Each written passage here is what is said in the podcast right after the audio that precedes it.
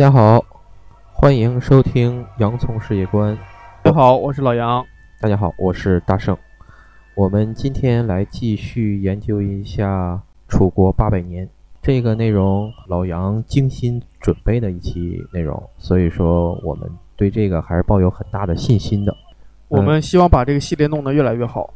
对，因为他这个确实研究这个的，我感觉还是挺少的，是吧？嗯，因为这个专业性比较强哦，而且，嗯，春秋战国时期的那个一些事儿，包括再往前的事儿，嗯，本身也属于一种那个理理论高度比较高的一个东西，很多东西也都结合传说呀，包括一些一些随着考古的一些发现呢越来越多，他得到一些更多的新的结论。哦，对。那个，你像我平时对历史这块儿还是比较爱好的，但是我对楚国的这个历史好像就真不是特别知道多少，特别是我也就知道像比较有名的屈原，啊，屈原，对，然后那个像我知道应该他们有楚辞，嗯，对吧？那是也是诗歌类的一个，就是总集之类的那种，是吧？对，嗯，你提到这儿吧，其实我也简单说一下吧，其实为什么要做这个。为什么单单就说拿楚国来来来去谈论，去作为那个说这个节目的一个主要的对象？主要原因是这样的啊，楚国有有几样东西特别吸引我，就是第一，它的文化。嗯，它的文化呢，可以说是是一个对于中国文明文化的一种，就是集中的体现的一种那个包容性的集中体现啊，因为嗯，等将来咱们往下讲的时候，就会发现楚国它。它的那个历史文化的发展呢，就是一种完全包容性的一个过程，而且呢，它是特别像咱们中国这种文化，就是你可以征服我，但你征服不了我的文明。嗯嗯嗯，有这种这种感觉，就是它同化力量特别强，特别强，而且啊，而且呢，它还有点像现在美国的那种文化，就是吸收能力也特别强，而且还不会还保留在自己的那种感觉，然后传播力量也挺大的，是吧？对对，而且。就是他是他是因为楚国吧，从就是被其他各国认为它是一种蛮夷，最开始的一种就是认为它是没有文化的，对南蛮嘛。结果到最后儿，那个各国都被秦国灭的时候，大伙儿都认为楚国是老大，认为说亡秦者必楚，对，公认的。楚随三户，亡秦必楚。不管说是那个陈胜吴广起义也好，还是后来的那个项羽刘邦也好，嗯，都是你看他都打的楚国的旗号，而且。那个刘邦、项羽干脆就是楚国人，对，而且刘邦这个人，嗯，他建立汉朝之后呢，他把很多楚国的制度就沿用，直接沿用了。啊，嗯，比如说那个咱们说郡县制，课本都说郡县制是秦国最开始搞的，其实不是，是楚国最开始搞啊，郡县最早的郡县制是从楚国开始搞，但是楚国没统一全国啊，没有统一全国，所以他就是那个。呃，就不能算是秦呃楚国的是吧？呃，对，就是不是说他没统一全国，而是说这种方式他是最开始进行开始搞的。而且楚国这个这个国家呢，而且不仅仅是它的文化的留下，而且比如说它有很多很多对后世影响特别深的一个那个一些人物，比如说最著名的就是那个李耳啊，老子是楚国人啊，他是楚国人。对，而且因为整个汉朝，可能大家对这方面，汉朝可能见到影视作品也好啊，知道的东西也好，可能更多一点。说汉朝流行黄老之学，其实说白了就是老子那一套东西。对对对，嗯，道家学说。那个汉朝流行黄老之道是在他那个汉武帝之前，在汉武帝以后，他不尊崇儒学？对，尊崇儒学。对，而且就是中国的那个封那个君主啊，中国的那个古代的君主。嗯，表不管他是他是尊佛也好啊，还是废佛也好，包括尊儒也好，还是废废儒也好，其实他骨子里他都对道家都是深信不疑的。嗯，对，嗯，他最少他比比如说唐朝啊，这个对道家就不用讲了，宋朝那更是更甚，而且元朝，你像那个丘处机，丘处机的故事大家也都知道，明朝就更是了，嘉靖皇帝。宠信那个笃信道教啊，嗯嗯嗯，嗯，到而清朝可能能差一点，但是说这个影响是特别特别深的，对，而且包括孔子也师从老子一点一点东西嘛，对，所以说这个影响也是很大的。嗯，这是咱们我说我想做这个节目的那个一个原因之一吧。初衷，初衷，而且随着咱们讲呢，会发现就是楚国好多故事啊，就是比如说咱们耳熟能详的很多，就是春秋战战国以后发生的故事，其实在楚国的时候都曾经发生过，哦，只不过当时人呢没把它就是列成成语那那种嗯归纳成成语，就是那么非常著名。嗯所以说，其实这个东西都是在反复的演练的。嗯那好吧，咱们就现在就继续开始咱们上一期的话题往下讲。啊，从上一期往下讲，啊上一期是啥？咱给咱们捋一下。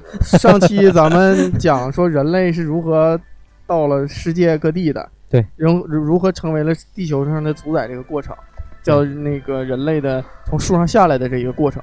嗯咱们继续往下讲，人类已经到达了世界各地之后，人类社会的继续发展。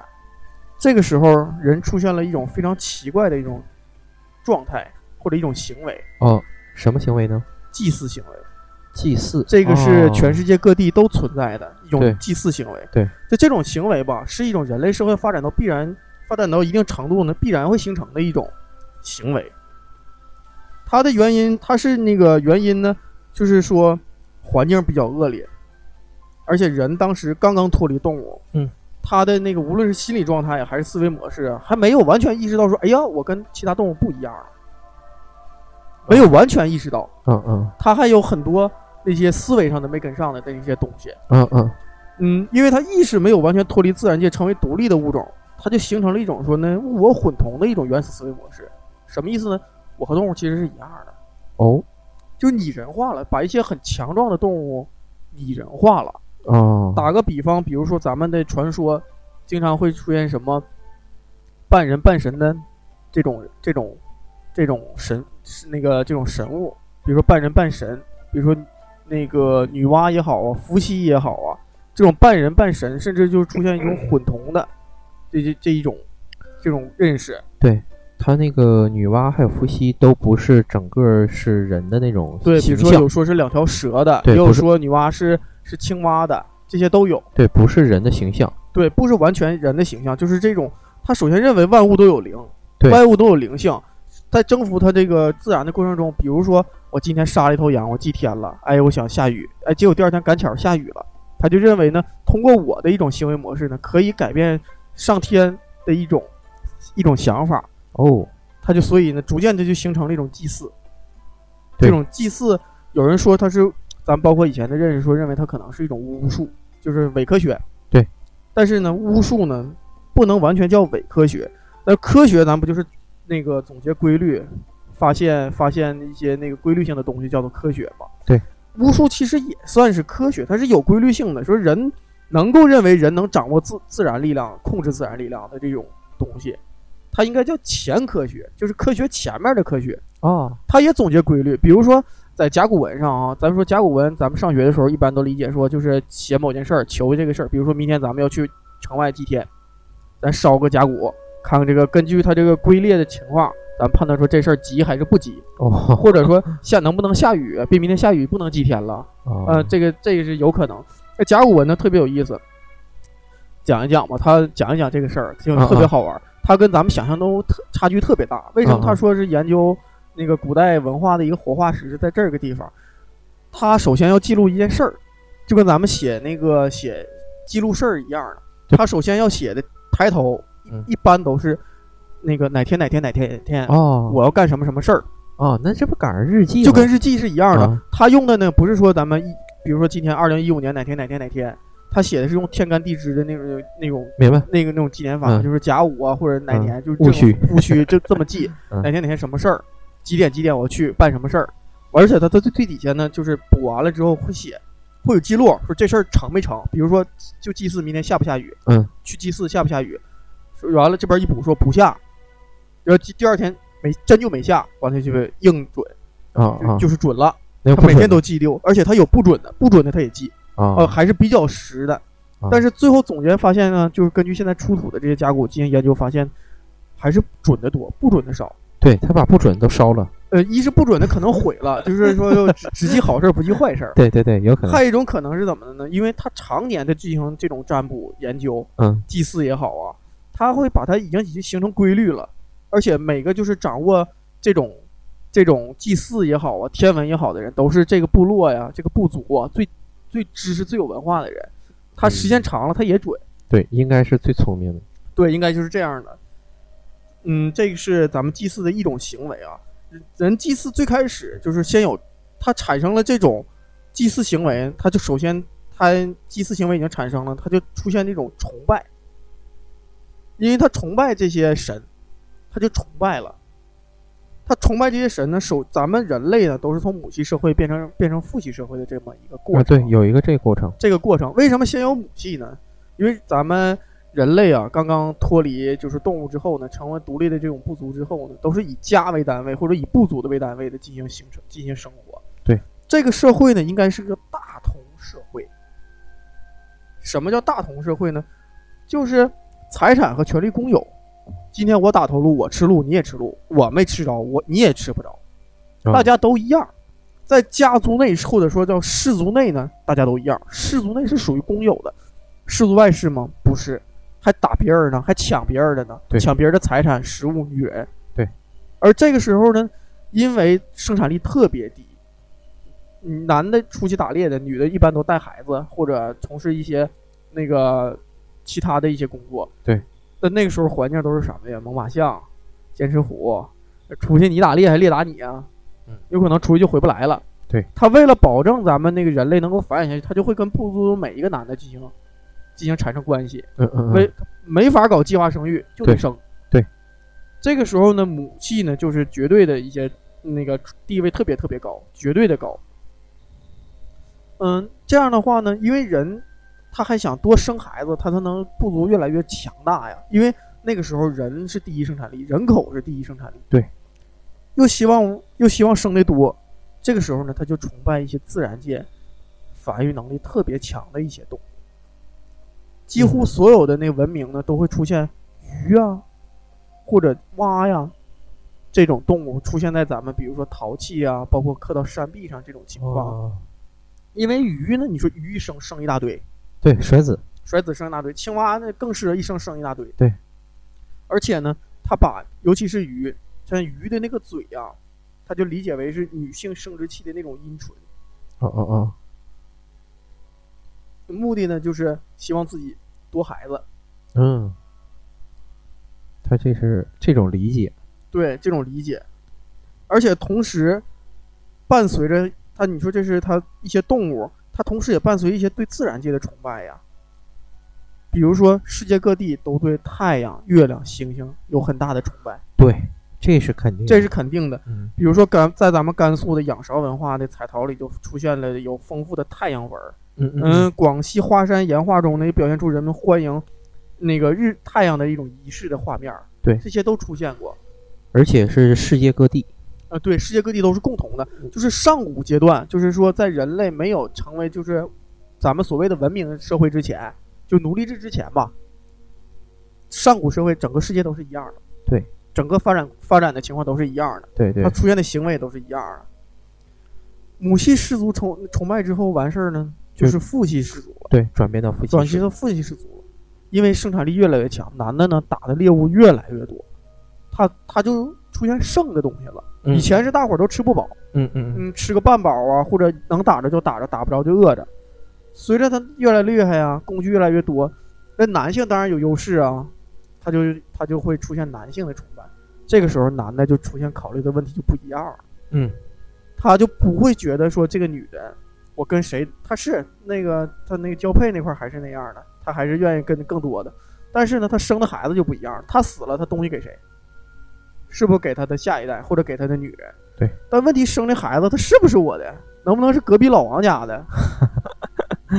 这个时候就就私心就出来了。啊，所以这个时候呢，就就有了那种像男权主义就出现了。你只能给我生孩子，我的孩子只能我的孩子才能接受我的东西，不是我的孩子，他就不是我的东西，就出现这种私有制的东西了，就嗯出现了。对，这个这个时候呢，就伴随着一种东西叫做图腾。图腾，咱们说中国的那个图腾，中国人的图腾龙，嗯嗯嗯，嗯，这是没有什么可怀疑的，是不是？对。但是所有世界上的图腾崇拜，就比如说印第安人的图腾柱啊也好啊，包括世界各地的图腾，都是男性崇拜。哦，首先第一点啊，图腾这个东西一般都是柱子，嗯嗯，对吧？对对这个柱子本身就是男性崇拜的一种表现，啊，对，确实，而且呢，有些图腾呢，它都是展现出要么有力量的这些东西，要么呢就是祈祷一些什么东西，都是一些跟动物啊或者其他动物结合而成的。对，就是更是这种半人半动物的这种状态。对对对，那么这种状态，他就认为自己的不足与图腾的动物或植物有关，甚至在血缘上都产生了联系。说我们就是这个图腾的后代，嗯，对就就像咱们说咱们是龙的传人，对，龙的子孙，龙的子孙，嗯，他会产生这种血缘上的那个联系。嗯，嗯他认为就是他的这个他的那个部族的那个祖先，而且他会保佑我这个部族朝着这个方向继续往前走。对，这个是男性崇拜。男性崇拜呢，也有许多很多例子啊，比如说物件儿吧，比如说陶啊、玉石啊，会切成男性生殖器的样子，会在咱们那个出土中的文那个一些文物中大量出现了。这种东西呢，在那个研究中呢，可能叫始祖。始祖哪个石头的石，祖宗的祖，啊叫始祖。啊啊啊，嗯，而且那个咱们就是世界各地啊，比如说西方的文明是亚当夏娃呀，一男一女。对，咱们这边呢也有伏羲啊和女娲，嗯嗯而且对，咱们举个，咱们就说哈，说女娲她有她那个就是代表月亮，属于一种阴性的那种东西。而伏羲呢，代表的是太阳，是男性刚猛阳光的一一方面。嗯嗯嗯，呃，伏羲是代表的太阳，他手里托着一只鸟，叫金乌。而女娲呢，她有一只蟾蜍，在月宫。月亮它代表月亮，月亮是不是有蟾蜍吗？哦，是蟾蜍。而女娲呢，这个这个词儿，这个字儿咱们都叫女娲。嗯，女娲这个娲字哈，其实不读啊。嗯嗯因为咱们现在的语言那个拼音念法啊，就是音调发音呢，都经过几千年的都变化了。对，在最咱们就是查最古老的字典啊，就是这个音，其实这个女娲的娲呢，在字典里的注音呢叫古切华，三个音，它是这样的，咱们不是歌乌啊呱或者乌啊哇，啊啊啊，这古切华是啥意思呢？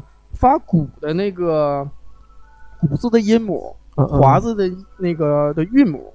啊啊啊，就是连起来的你多，这么拼，你看呱呱华华哇华呱，啊其实是女呱，啊啊啊，就是连起来念，叫女那个字儿是念瓜的，啊啊啊啊，因为咱们他，因为咱们那时候的人认为女娲，我们的祖先女娲造人呢，她是一个青蛙。啊女娲补天之后呢，她肚子上的那，因为她是一只青蛙，她肚子上的那些纹儿和孩子小蝌蚪，就是满天璀璨的星星。哦，因为咱们的祖先呢是只青蛙，所以咱们的孩子叫娃娃。嚯，哎，这些还真不知道，而且你看啊，咱们为什么说月亮是代表女性的？这有很多东西跟咱们是有关联的，比如说那个咱们现在说每个每个女的每个月对不开心那几天，它是跟月亮有关的，这是科学已经证实的了。嗯如果没有嗯月亮呢，就不会出现这种事儿。啊，它跟月亮也有关嗯嗯嗯，啊。太阳呢，伏羲托的那只鸟呢叫金乌。嗯，当然了，你自己那个它跟男性的对自己寻思，也也都是相同的。对，而西方呢，比如说亚当和夏娃呀，他诱惑夏娃的呢是啥？是蛇。对世界各地其实原先是很喜欢蛇的，嗯中国也其实原来也喜欢蛇，只不过现在可能谈蛇就色变了。世界各地原来是很喜欢蛇的，很多在古迹上都出现过蛇的那些图文图案，比如说希腊也好啊，埃及也好啊，对蛇都是很好的，不像现在就多么害怕它。嗯，这也都跟它是很有关系的。而且蛇是生蛋的，一个蛋一个蛋的，蛇也很很高产，蛇也很高产，这个就是也也是这样。而且包括现在有很多咱们到古代的时候流传下来的东西，比如说一个东西都听过这个词儿吧，门当户对。啊对，知道门当户对是什么样的吗？这个，那得各个方面它这个你是说深层次的理解吗？嗯，就说他的那个样子是什么样的吧。按什么样呢？门当户对吧，原来是指咱们门前，一般那个大户门前立两个圆形的，像壁玉壁那个就是特别大的那种壁，就像咱们门口搁两石狮子一样，咱门前有两个圆形的那个壁，这叫门当。嗯嗯嗯，户对呢是什么呢？就是比如说你家有牌有牌子，比如说王府，王府上面呢，哪哪哪个王府，王府上面底下不有几个柱子吗？啊对，托牌的几个柱子，嗯按照过去是有等级的，你家是几几几品官儿，能放几样的柱子，这个就叫做叫做门，这这个叫做户对。哦哦哦所以你什么样的人家的门当配什么样的户对，哦，这么叫门当户对。真是有说的。对，他就是那还是生殖崇拜的一种表现 啊，也是一种表现。啊，嗯，有有一种说法是这么理解的，也有这种说法。这个生殖崇拜之后，人类呢就逐渐呢就要往前继续往下走。这个时候，世界出现了分歧。怎么分歧呢？希腊、欧洲，希腊是欧洲文明的起源地，他把这种崇拜转化为了神，希腊神话的神转化为神嗯。埃及呢也把他的神转化为神，什么太阳神呐、伊西斯神呐、对对对，印度呢把它转化为宗教，它的创世大神。哦中国这个时候出现了不一样的地方，中国把它转化为祖宗，哦，因为他把这些东西认为是自己的祖宗，跟他产生了血缘上的关系。咱们到哪儿去都带着祖宗，过去都供着祖宗牌位，对，而且严，而且现就是可以说祖宗的那个那个皇帝，比如说说这是这是祖那个太祖开国立法，所有人都不能改。中国人对祖宗是很崇拜的，包括现在，比如说你看清明节不也烧纸吗？对嗯，是不是啊？这是祭祀祖宗，就祭祀是一方面儿，但不还是说的保保佑保佑我们这边啊，都挺好的，孩子找好工作，娶个好媳妇儿，这不都不都这么捣鼓吗？对，他是把自己的祖宗当做神，这是有区别的，因为咱们把祖宗当做神，咱们这个祖宗就是对对血缘，咱们就特别重视血缘关系。中国是一个无比重视血缘关系的一个一个民族，嗯，这一点对也确实，因为你看啊，咱们讲究的都是家家。父亲去世了，咱们要进行那是什么？叫分家，对，不叫分财产，对。咱们的国呢叫国家，对。咱们呢，比如说兄学校和学校呢叫兄弟学校，对。单位和单位呢叫兄弟单位，对。咱们的部队呢叫子弟兵，是不是？对。咱们一到谁不叫什么什么什么官衔儿，都是这个哥那个姐这个妹儿。对，如果出现不是说这种血缘关系，那怎么办呢？就泛血缘关系，想法攀上。对同窗对，想法攀上这种泛血缘关系。同学，对，这就是中国人的一种人文情况。就是到了夏商周呢，就更是了。对，那个时候的人是什么样的生活状态呢？你有没有想过？当时他认为中是社会是什么样，这个世界是什么样？世界那肯定还是很局限的呗。那个时候中国人认为世界呢是天圆地方，听过这个词儿吧？对，我知道，这我知道什么。叫天圆地方？他认为咱们当时生活的这个土地啊是一个方形的，那个土地是方的，呃，天是天呢是个圆，就类似一个锅扣到大锅盖似的。扣在上面。对。而因为你看咱们下面是下面是方的，上面是圆的，肯定有几个地方是露出来的，四面是漏的吧？啊，对，这四面呢叫做四海。哦所谓四海之内，就是指咱们这片的哦，能能到的这个土地。四海之内皆兄弟，就是说这片土地上大伙儿都是兄弟，所以叫四海。啊，呃而且四海之内呢，就是那个半球，因为叫天，这个半球下面扣的这个东西呢，叫普天之下，也叫天下。那这个天呢，产权人是谁啊？他既然有天，这天管着底下这所有的东西，这天呢，就是要他呢就是所有这所有这个世界的人。那他的所有管理者呢，就是天子，天之骄子，天叫天子，啊，他是天的嫡长子，他代替天来管理底下的人，所以叫天子。你看这块儿刚才说了嫡长子，又产生了血缘这块儿的。对对你要是庶出就不行。对，咱们要接下来要讲周礼啊，就这一嗯块儿。那天是一个嫡长子，他管不了那么多人呐，对他管不过来呀，他就把他底下分，往下分，把国呢就拆，把那个这个天下呀就拆分成国家，拆一个国就一个国的。当时的方法用什么呢？比如说分你，说大圣，你到黑龙江来当国王，说老穆去给他整天津去让他当国王，怎么办呢？这国界之间怎么办呢？挖沟，啊挖沟，挖很深的沟，完了挖出来那土堆儿不就翻到两边了吗？嗯嗯土堆儿上面种树，啊！这个行为就叫做封，啊，这个行为就叫做封。明白了。把你派去当国王呢，这个行为叫做建，所以叫封建，嗯也，是封邦建国的意思。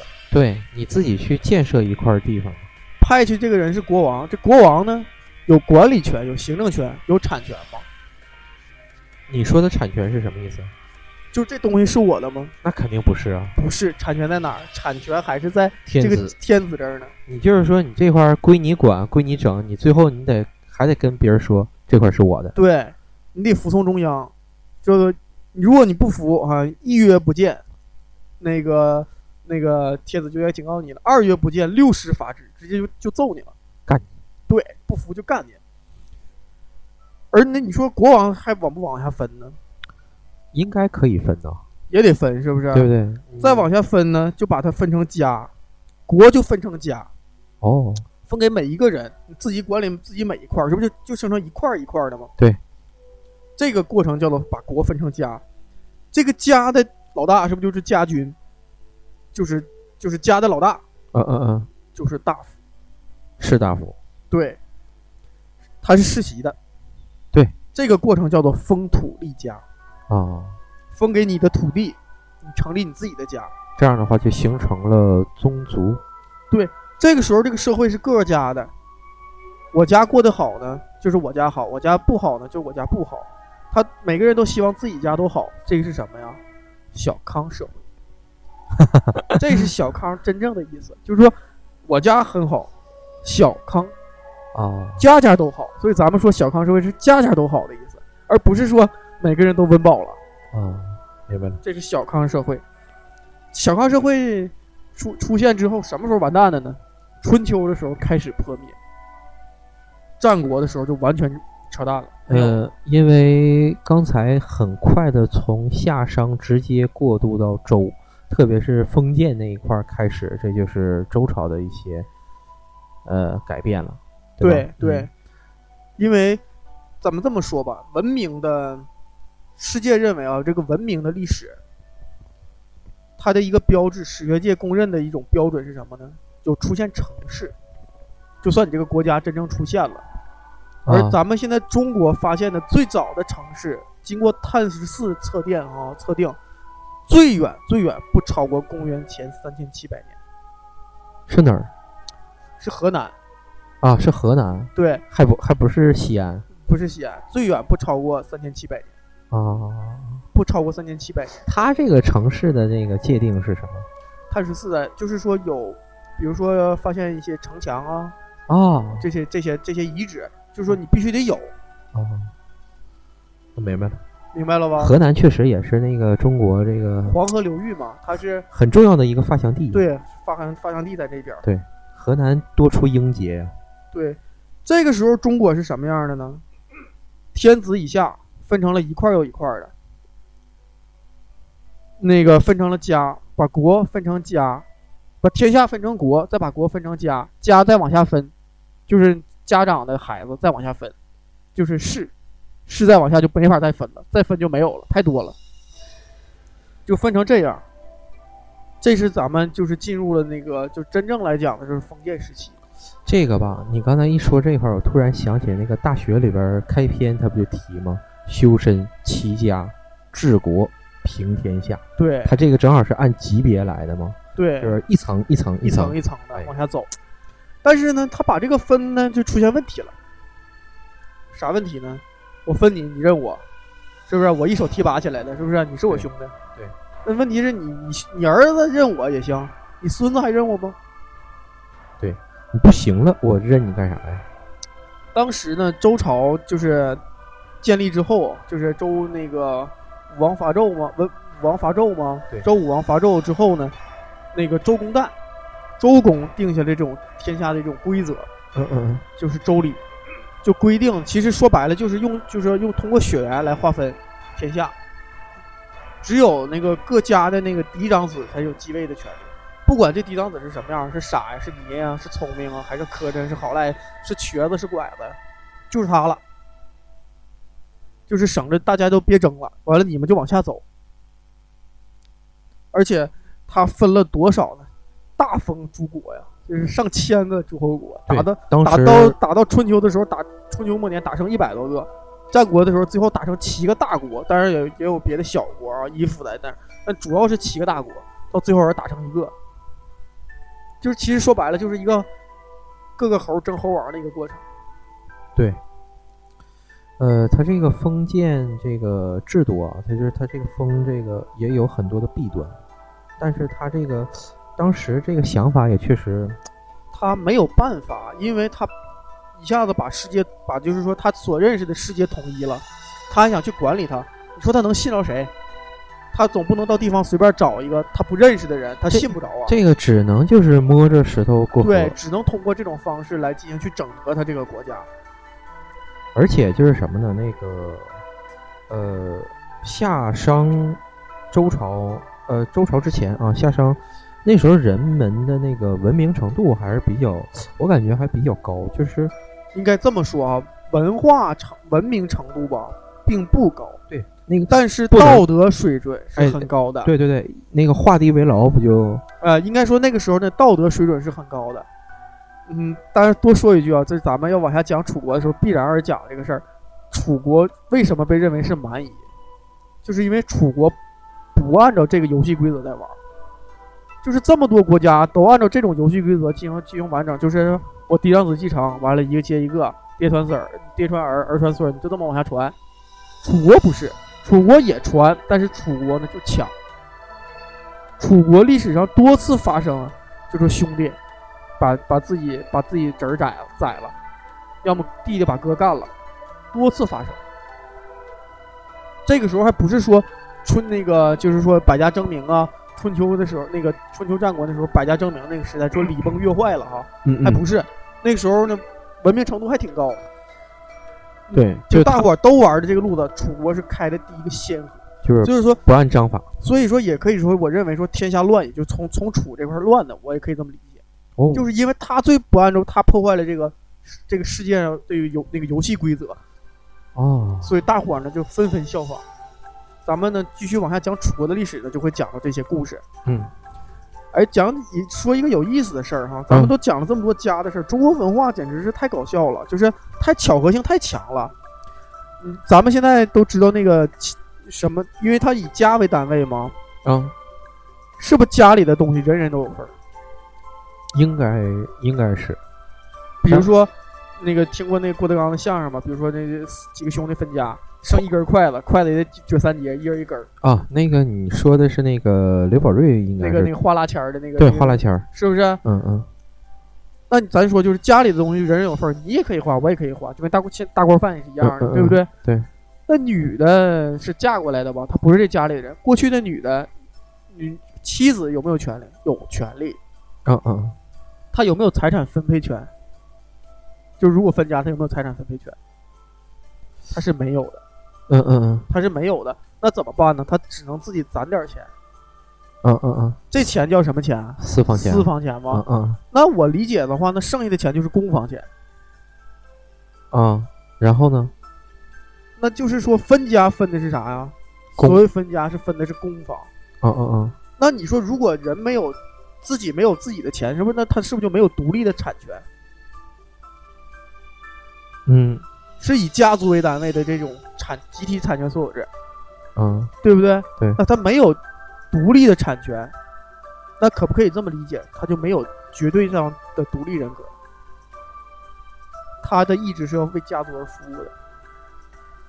嗯，对，家族兴亡全看匹夫有责。突然之间出现了一个非常强的人，这个家族瞬间就起来了。他要提携他自己的家里人，对这就是中国的整个这个家的这个概念是非常严重的，对光耀门楣。光耀门楣，所以它直接影响了中国很几千年的文化呀，这个是不能小看的。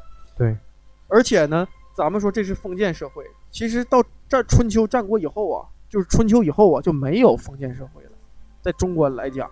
就不能算作封建社会，不能按照马克思列宁的那种那种三种社会形态来往下分的。其实不是那样的了，那个时候进入了什么时期？其实是帝国时期。嗯，一个天子，一个国君，一个皇帝，一个脑袋。对，你下面的人是给我打工的。对，我今天可以用你，明天就可以不用你。你只要你不管你犯不犯错，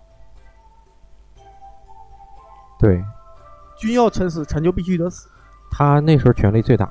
对，而那时候不行啊，你嗯，如果那个时候能达到这种集权的程度的话，那也不会出现后来春秋战国打成那样的情况。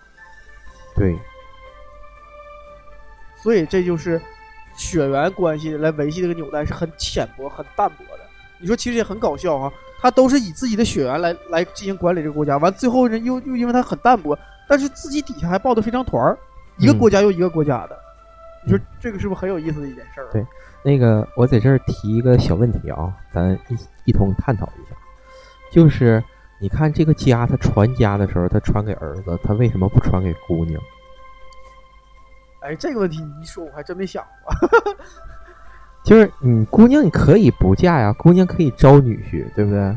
但他为什么传给儿子不传给姑娘？特别你还你记不记得就是那个就是，呃，很多比如说那武功哈武术传男不传女，那个传传媳不传女你要这么说吧，是我有一个词儿能给你，我有一个事儿能解释这个事儿。啊啊咱们都说祖宗的祖字儿吧，啊！对，你知道那个字儿最早怎么写吗？嗯、那我还真不太清楚。没有那个衣不旁，只有那个且字儿。啊你知道这个且是什么吗？且就是图腾，啊啊图腾就是男性。啊啊啊！所以说，咱们从字儿里，从咱们的文化的那个传播的一个文字上，就规定了这个东西就是男的。中国当时中国人就这么想的，嗯，不知道为什么。如果说非得为什么，就只能说那时候呢，中国男的太厉害了。嗯，你知道我是怎么想的吗？嗯，那个，你往下传传的是不是你应该是家里的这个，就是这些东西，是不是家产之类的？但是实际上，它最重要往下传的应该是像咱们之前说的遗传信息，嗯，对，对不对？对。人在进行遗传信息的传递的时候，靠的是什么？靠的繁育吗？对呀、繁育。那你想，是男的接受还是女的接受？男的呀不对，应该是男的往外输出，啊，对，往那，啊，对，输出，对吧？他把遗传信息往外输出，所以你女的收收进来那个就是接受的遗传信息就不是自己家的，不是自己家祖上那边的，而是别人家的。对，所以你再往下传，你说传出来的这个是你自己家里的还是其他家里的？这块就有一个问题了。所以你往下传遗传信息的时候，要靠男的往外输出，这块就应该是按男性这样走。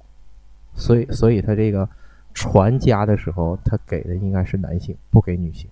这个还是有这方面的一定的道理。而且也是咱们，咱们可以这么说，对，咱们中国人对这个男男性的地位有点，当时有点太高，这是实在的。你说 关键能干活儿，你很多不就是因为什么？你吃不饱饭的时候，一定会想谁能给我饭吃，谁就是祖宗，对呗？这也正常。这也是正常的。对。那么既然有家了，那家是不是都得有自己的家族啊？那应该是，这个家族是不是有姓儿啊？嗯，纠正两个词哈，第一个词姓名，咱们先一说，你叫啥叫啥姓名？嗯嗯姓名啊，对，老杨啊，这姓名，嗯嗯，对不起，有错误，姓是姓，名是名。对，什么叫做姓呢？姓呢，就是你的你姓什么？比如说我姓杨，我就就就是姓杨。名儿呢？比如说我名儿是什么？还有字，咱们古人还有字。对，名儿是谁给起的呢？名儿呢是生下来之后父母给起的，叫起名儿。嗯嗯嗯，等到十八岁的时候呢，找一个比较就是学识比较渊博的呀，或者很有威望的一个人，给他取一个字，啊啊啊，叫在十八岁成年，成年，哎，那对对对，是成年的时候要行一种礼叫弱冠礼，要把头发竖起来。对对对，扎起来。对，这个时候呢，要取字，要给你定亲。什么叫结发夫妻呢？就是这么来的。那个时候呢，男的呢要把发竖起来，女的呢要把头发盘起来，所以叫这个时候定的亲呢叫结发夫妻。哦，如如果那个女孩子呢，她也有名儿，只不过呢一般都不说叫什么什么氏而已。对，如果这个时候女孩子成年了的时候呢，没有许配人家，也就是没取字，所以叫做待字闺中，嗯嗯嗯，是这么来的。待字闺中，咱们那时候实行的呢是一夫一妻多妾制，对对对，这个呢就是姓名，夫妻之间呢是合同关系，妾和之间呢咱们呢是买卖关系。嗯。这个呢就是一块儿，还有一个呢就是籍贯，籍是籍，贯是贯，呃，简单解释一下。咱们都分市那个市农工商啊，对，各级，你别的你是市，你不能从商，你从商呢就不能干别的，啊啊啊，它是规定的。啊尤其像明朝就更厉害，比如说你入了将级，你是做手艺活的，你一辈子对不起，你就是干手艺活，你不能考科举，啊，儿子可以改，儿子也不能改，就你家世世代代，比如说你家是做给给明朝皇帝就是做瓷器的，对不起，你家就是匠级，你你世世代代不能考科举，你世世代代就做这个东西，哦，这就是所谓的那些官窑啊，就是你专门干这个玩意儿的，不允许干别的。咱们中国高度的细分化，世世代代如此。那这不跟那个现在印呃现在印度有没有这个了？就是那个分四个级别那个，那个费舍、刹帝利那个，对婆罗门婆罗门，嗯这个还好像我还真不太了解这个事儿。啊但是因为那个，比如说科举就不行，昌优子弟不行，嗯，唐朝的时候呢，商人子弟也不能考科举，这都不行的。啊，李白就不能考科举，他家做买卖的，不行，嗯所以他不能通过科举这条路子当官这是当时中国的规定。官呢，才是比如说我是我家黑龙江那个山东省什么什么市，嗯嗯，嗯这是你的明白，你的冠，嗯嗯所以说籍是籍，贯是贯。但你现在如果让你填籍贯，别较真儿啊，非得写个什么玩意儿，啊，没有，别别较这真儿。不知道当皇上的，那么有这个籍贯有姓名，那说那时候咱们人姓什么呀？是什么氏？那时候还有什么什么氏？那个呃，我查过一次资资料，就是那个姜子牙，嗯，他是姓氏名儿，他好几样呢，他是这样的啊，举个例子啊，嗯比如说周天子，嗯，周天子姓啥？姓姬，是不是？对，谁还姓姬？知道吗？你是说那个其他的嗯就说三皇五帝里谁姓姬？三皇五帝里舜吗？皇帝姓姬，哎，是尧舜禹不是那啥是吧？三皇五帝有他们，嗯嗯，但是那没有禹，没有禹，皇帝就是就是姓姬的，这个姬是哦女字旁加个臣的那个姬。对对对，皇帝是什么氏呢？轩辕氏。轩辕氏，对姓姬。嗯嗯嗯，那咱们都炎黄子孙，那炎帝呢？炎帝姓啥？那我不知道炎帝姓姜，啊，就是美女姜。嗯嗯嗯，炎帝姓姜。舜帝呢？这些我都不知道。舜帝呢姓尧，就是咱们姓尧的尧，女字旁加个赵的那个尧。啊啊啊！他呢是虞氏，他家那个地方呢是虞氏。这几个字儿都这么早就存在了。那个时候吧，姓出现了那个中国的叫上古八姓，这八姓呢不全见，有好多也是生僻字儿，现在有的都不容不常见了。嗯嗯嗯比如说荆，那个姜、姬、嬴、尧，嗯嗯嗯你会发现这里面的姓特别有意思。它所有的字儿的偏都带女字旁。那个啊嬴不是秦始皇的那个嬴，不是那个那个那个岳那个岳贝凡那个嬴，嗯嗯嗯是那个上面还是那个那样的，但是是那个岳女凡啊嗯嗯嗯，女字旁在里边的那个凡那个嬴，嗯嗯嗯岳女凡的那个嬴嗯嗯嗯，我知道我知道。啊。他们呢，你会发现无一例外都是带女性的，因为什么呢？咱们这个姓儿来的特别早，在母系社会的时候，就是母系氏族社会，就是母系崇拜的时候，这个时候姓就已经出现了，全全是用女姓来命名。哦，所以现在你看姓姬的人很很少了，因为后来都改姓了，包括有些姓呢是单一种族来的，有一些后来改的，都分出去了。对，就是分出去了。比如说那个姚氏啊，就是他家那个姚通桃，啊，姚通桃就是他他的那个地方呢有桃，这么来的。那个我记得就是我查过一次，好像我这个王姓哈、就是来自于姬姓。对，它都是有姬姓嘛，是中国最，就是说最那个万早的万姓之祖吧，可以这么说。嗯嗯，好多姓氏呢，从都是从这儿来的。对，就是、呃、这个这个是咱们中国的姓氏。那么既然说周天子他是姓姬的，那咱们讲的这个主角啊，楚国姓什么？他的祖宗是哪儿的？这我不知道。楚国的呢，国君都是姓熊的，就是哦狗熊的那个熊，啊啊啊姓熊的。啊啊！他的呢祖先呢也很大，他的祖先呢也是一位赫赫有名的一个人物，哦祝融，啊！火神祝融。哎呀，那他这个挺有祝融有八子，他是其中一支儿下来的，哦。他自他是这么认为的。不过呢，这里面呢有一个冲突，比如说咱们都学过那个屈原的诗哈，说叫地高阳之苗裔兮。那你说地高阳的苗裔，那他是谁呢？难道他为啥他怎么又刚才我说是祝融，怎么他又地高一之苗帝高阳之苗裔兮呢？那这高阳是谁呢？这里面呢有一个区别是在这儿，因为楚楚国人啊，他自己把自己的祖先命认为是羔羊，比如说屈屈原的诗里写他是羔羊，他是一种那个，就说白了就是往人家脸上贴贴金的那种感觉，就跟朱元璋建国之后就想认朱熹当祖宗，啊啊！他是一种贴金的贴金的行为。在咱们出土过一个一个，哎，那是什么地方记不太准了。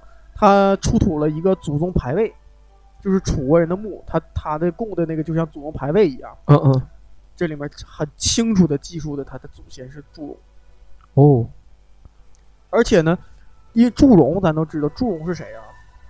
他是炎帝的，他是炎帝的火师，也叫火正。当时各部落掌管火的人都是地位很高的人。